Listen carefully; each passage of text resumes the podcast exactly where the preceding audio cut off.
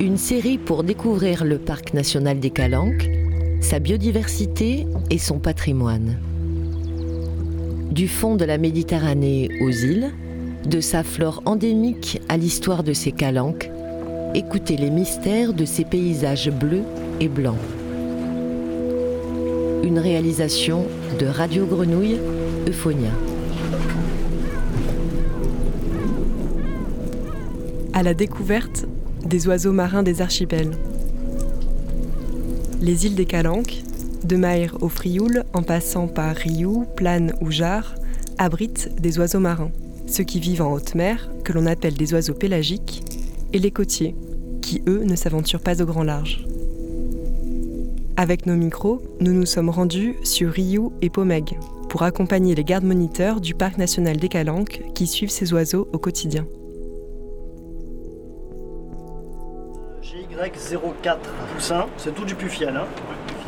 Poussin pour le 04 et G, GY05, même chose, Poussin. GY06, même chose. GY15, Poussin aussi, Poussin.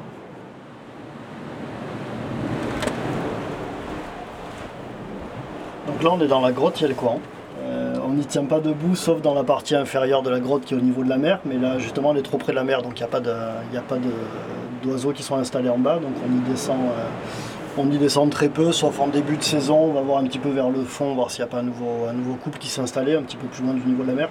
Et euh, ben, là où nous, on est installé, nous, on ne tient pas debout. Et, euh, en largeur, ben, ça doit faire un mètre à peu près. Alors là, il va falloir qu'on descende dans ce petit boyau qui est là. Ouais. S'arrêter avant la fin, sinon je tombe dans l'eau. Ouais.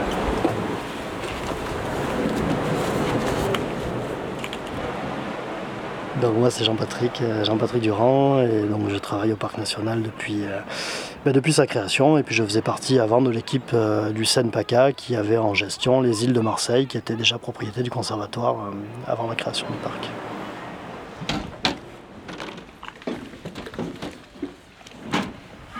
Les goélands peuvent être un peu agressifs. Les, euh, les poussins qui sont nés, si s'ils agressent, ben, il suffit de lever la, lever la main la perche. Donc là on est sur Riou, l'île principale de, de l'archipel de, Riou. Et donc on a notamment sur, euh, l'île de Riou euh, deux espèces de, de procélaridés, de puffins qui, nichent. Donc les puffins sont des espèces euh, pélagiques, des espèces d'oiseaux marins pélagiques qui vivent exclusivement en mer et qui reviennent à terre pour les besoins de la reproduction. Et donc aujourd'hui ce qu'on va faire c'est le suivi des éclosions d'une de, ces deux espèces qui est le puffin courant ou puffin de Méditerranée. Donc on va passer sur l'ensemble des, euh, terriers qui sont accessibles pour voir euh, ben, s'il y a un poussin, si la, si reproduction a, réussi ou s'il y, a eu, euh, y a eu un échec. Sur l'archipel de Riou, il y a un seul euh, couple sur l'île Maire. Le reste de la population se situe sur l'île de Riou avec une quarantaine de couples recensés. Et euh, chaque année, c'est à peu près 30 couples reproducteurs. On fait trois suivis pendant la période de reproduction. Euh, un premier suivi après la ponte, donc au moment de l'incubation, où on recense le nombre de couverts sur les, sur les terriers qu'on connaît. Donc celui-là a déjà été fait. Euh, là, on va faire le suivi euh, donc, euh, qui suit l'éclosion et ensuite on fera un dernier suivi quelques jours avant l'envol des jeunes, qui sera début. l'envol des jeunes, c'est début juillet, mi-juillet. Donc on fera ça fin juin, tout début juillet, où là on aura vraiment une idée précise du nombre de jeunes qui auront été menés jusqu'à l'envol.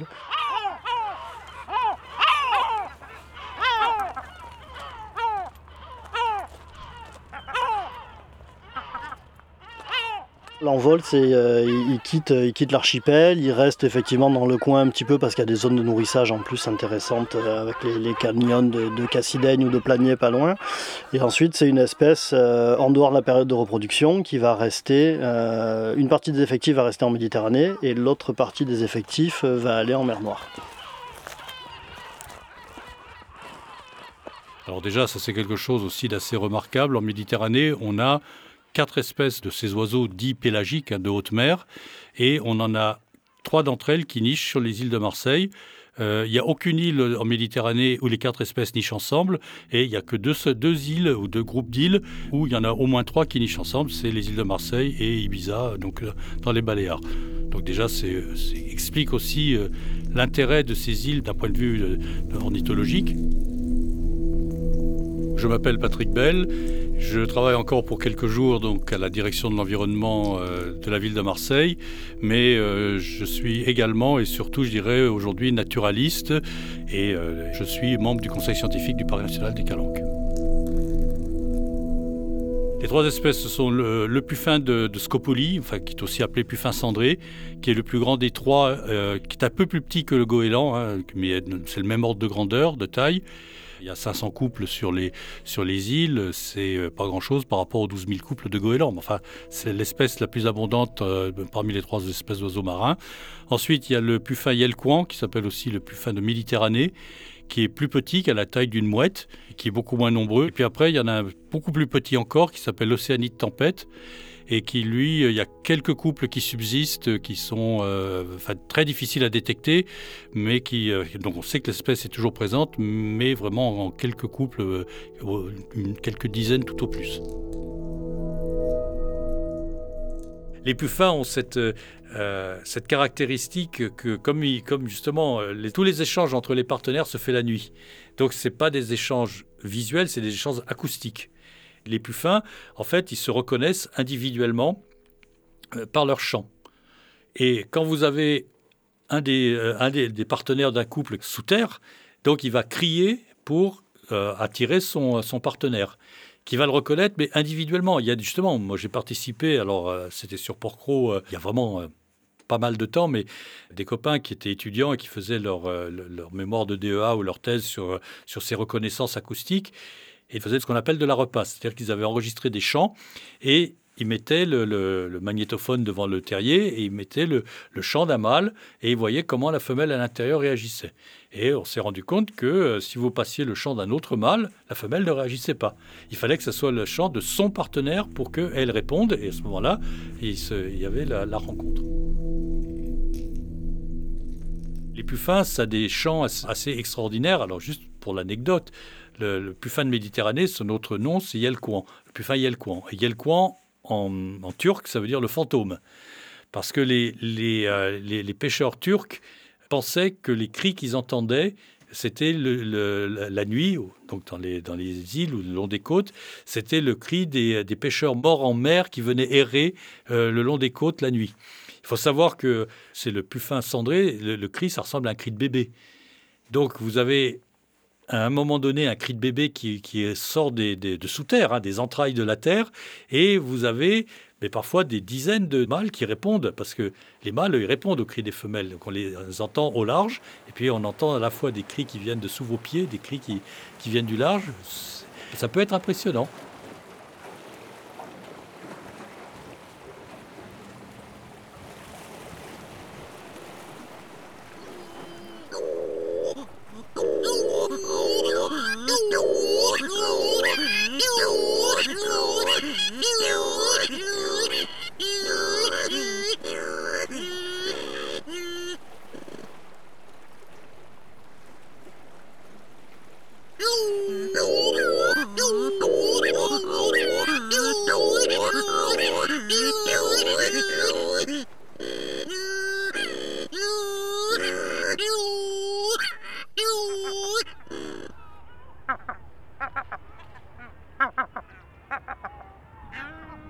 Lorraine Anselme, responsable adjointe du secteur littoral ouest et archipel au Parc national des Calanques.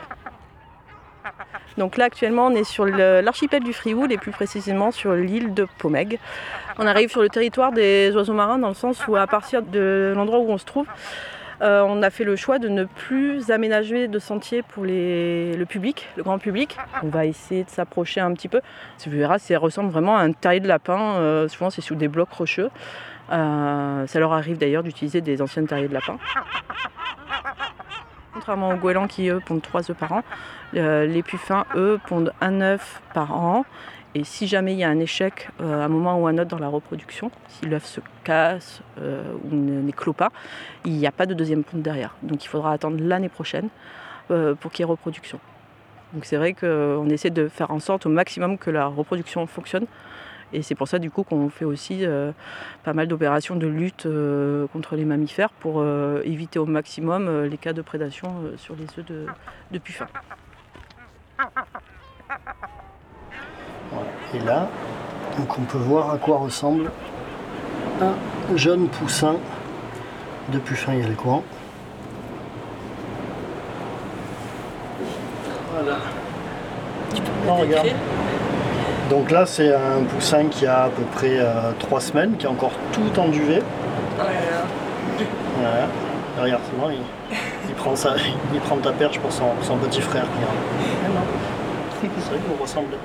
C'est gris comme. Euh, Donc c'est gris, euh, voilà, c'est gris comme le comme le, lapin mort qui est au bout du micro. Petit, euh, petit bec, donc ici ils ont des, des petites narines pour, pour évacuer le, sel de l'eau de mer. Les pattes, petites pattes palmées. Ces oiseaux, qui vivent, qui vivent qu'en mer, hein, donc ils se posent jamais à terre sauf pour venir se reproduire. Donc lui, une fois qu'il va partir début juillet, ben, il va rester euh, pendant euh, trois bonnes années euh, uniquement en mer. Donc il, dormira en mer, il se nourrira en mer, il remettra plus une patte à terre avant, de, avant de revenir ici pour les besoins de la reproduction, parce que c'est une espèce qui est, qui philopatrique et qui revient du coup sur son site de naissance pour se reproduire. Voilà, je vais le remettre pour pas le. Et là, en termes de taille, c'est un peu plus grand que la pomme de ta main. Ouais, c'est ça, c'est taille d'un melon, quoi, petit melon. Ça fait la taille de ma main. Après, à l'âge adulte, ça fait à peu près 80 cm d'envergure. Un adulte, ça pèse entre. ça pèse à peu près 400 grammes. Donc les jeunes avant l'envol seront. Euh, au moment de l'envol, ils ont, ils ont la morphologie adulte. Et les semaines qui précèdent l'envol, ils sont plus, plus lourds que les, que les adultes parce qu'ils ont accumulé des, réserves. Et donc on a, euh, on a des, jeunes poussins qui sont, qui sont plus gros et plus volumineux que les, les adultes. Euh, ben celui-là, Maurice, on va le, je le noterai dans le carnet après. Est-ce que tu peux jeter un œil dans celui-là de terrier?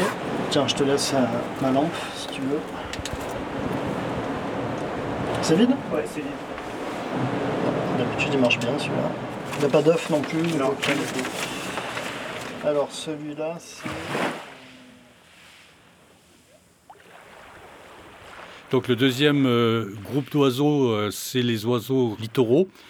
Euh, c'est-à-dire que ce sont des oiseaux qui vivent au bord de mer, peuvent faire plusieurs kilomètres, mais ils vont pas aller en pleine mer au milieu de la Méditerranée. Bon, il y en a un que tout le monde connaît, c'est le goéland le coffet, hein, le gabian en provençal, qui est devenu une espèce aujourd'hui très abondante ce qui n'a pas toujours été le cas parce que euh, au début du XXe siècle, c'était une espèce rare. Et euh, je raconte toujours cette anecdote, c'est qu'il y a un, ornithologue euh, parisien à l'époque l'Académie des sciences faisait des expéditions euh, en province.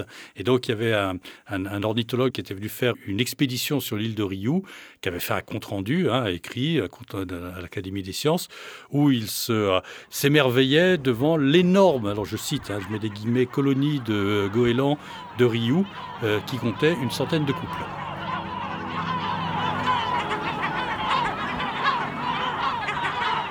Les raisons de cette euh, explosion démographique de l'espèce, euh, c'est surtout bah, c'est notre société de consommation. C'est le fait que, euh, bon, d'abord, c'est une espèce qui, à un moment donné, a été protégée. Aujourd'hui, elle l'est toujours, mais partiellement. Mais surtout, elle a bénéficié de nos décharges à ciel ouvert, de notre société de gaspillage, que ce soit aussi bien au travers des décharges qu'au travers des techniques de pêche. Et elle est devenue donc surabondante. Il y a énormément de déjections et de fientes qui sont produites ça, ça va enrichir le sol. En fait, en gros, c'est un peu comme si on mettait de l'engrais euh, dans un milieu. Euh, parce que les fientes sont constituées de nitrates, de phosphates, donc ça va enrichir le sol. Et euh, cet enrichissement du sol, ça va entraîner le développement d'une végétation qui n'est à la base pas présente sur les îles. On parle d'une végétation nitrophile.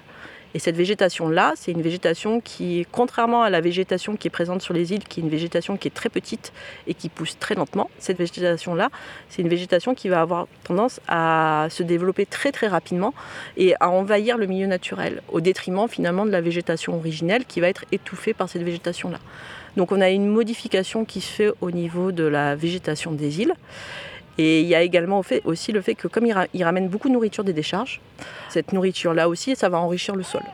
Donc euh, voilà, c'est un peu comme si vous mettiez votre compost ou voilà, de l'engrais sur, sur les îles. Et cette flore-là, qui est très grasse, très crassulescente au fait, très abondante, c'est une source de nourriture également pour les mammifères introduits, qui sont notamment le rat et les lapins.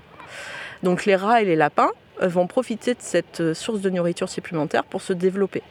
Et le rat et les lapins sont des prédateurs d'autres espèces d'oiseaux et notamment des puffins. Euh, ils vont manger les œufs et les poussins des puffins. Et comme les populations de rats et de lapins euh, augmentent, et eh ben, on a de plus en plus de cas de prédation. Certaines espèces ne vont pas forcément réussir à s'installer sur l'île parce qu'il va y avoir une compétition entre le goéland qui du coup a une place très importante et d'autres espèces qui sont en nombre beaucoup moins important qui eux on va avoir du mal à s'installer. La, deuxième espèce d'oiseau littoral, c'est le cormoran. Euh, alors, il a plusieurs noms, cormoran huppé de Méditerranée ou cormoran de Desmarais. Jusqu'il y a une vingtaine d'années, il n'était pas présent sur le littoral provençal français. À l'origine, euh, les colonies les plus proches, c'était soit les Baléares, soit la Corse. Et puis on a eu une, colonie, enfin quelques couples qui se sont installés euh, d'abord sur Rioux, et ensuite, euh, sur le Frioul, aujourd'hui, les deux îles sont euh, occupées, enfin colonisées par, ce, par cette espèce. Les cormorans, ils ont un, gros handicap, c'est que euh, leurs plumes ne sont pas imperméables. Donc, un cormoran qui reste trop longtemps dans l'eau, eh ben, il finit par couler. Donc les cormorans, ils peuvent pas aller en haute mer parce que, euh, ben, à un moment ou à un autre, ils vont rencontrer quelques petits problèmes. Donc c'est des oiseaux, ça c'est valable dans le monde entier. Toutes les espèces de cormorans, c'est pareil. Ils peuvent euh, aller pêcher en mer, hein, ça n'y a pas de problème, mais ils sont toujours obligés, à un moment ou à un autre, de revenir sur la terre ferme pour sécher leurs plumes. Hein. C'est les fameuses postures qu'on voit les cormorans qui ont les ailes en croix. Euh, c'est qu'en fait, tout simplement, ils sèchent leurs plumes. Alors juste pour terminer, je vous ai parlé là des oiseaux qui nichaient sur les îles. Mais comme on est sur des couloirs migratoires, qui sont si bien le couloir littoral dont je vous ai parlé tout à l'heure, les oiseaux qui longent la côte que les oiseaux qui traversent, il ne faut pas oublier que sur les îles, euh, qui sont le premier point que les, oiseaux qui migrent euh, voient, on a, surtout en ce moment, là, au, printemps, tous les migrateurs qui traversent la Méditerranée ou qui longent la Méditerranée peuvent passer par, euh, par les îles et s'y arrêter. Et on a observé euh, plus d'une centaine d'espèces d'oiseaux, dont certains, mais alors complètement improbables. Alors il y en a d'ailleurs qu'on a observé, qu'on n'a jamais observé vivants, parce qu'en fait ils migrent de nuit. Euh, et que c'est en fait les grands-ducs ou, surtout les pèlerins qui les capturent. Euh, les derniers que, qu'on a trouvés, là, c'était un piquet-pêche. Les pics, surtout le piquet-pêche, il est forestier.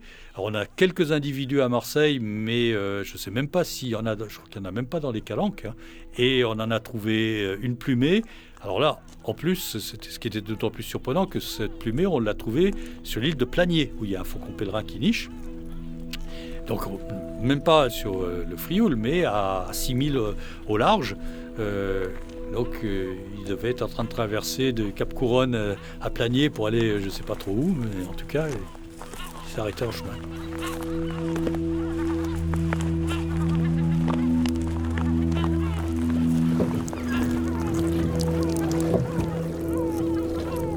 De calcaire et de sel, une série coproduite par Radio Grenouille Euphonia et le Parc national des Calanques. Les oiseaux marins des archipels, avec Lorraine Anselme et Jean-Patrick Durand, garde-moniteur et inspecteur de l'environnement, Patrick Bale, naturaliste, et la participation d'Amaury Hollander. Réalisation Margot Hartel, suivi de production Jean-Baptiste Imbert.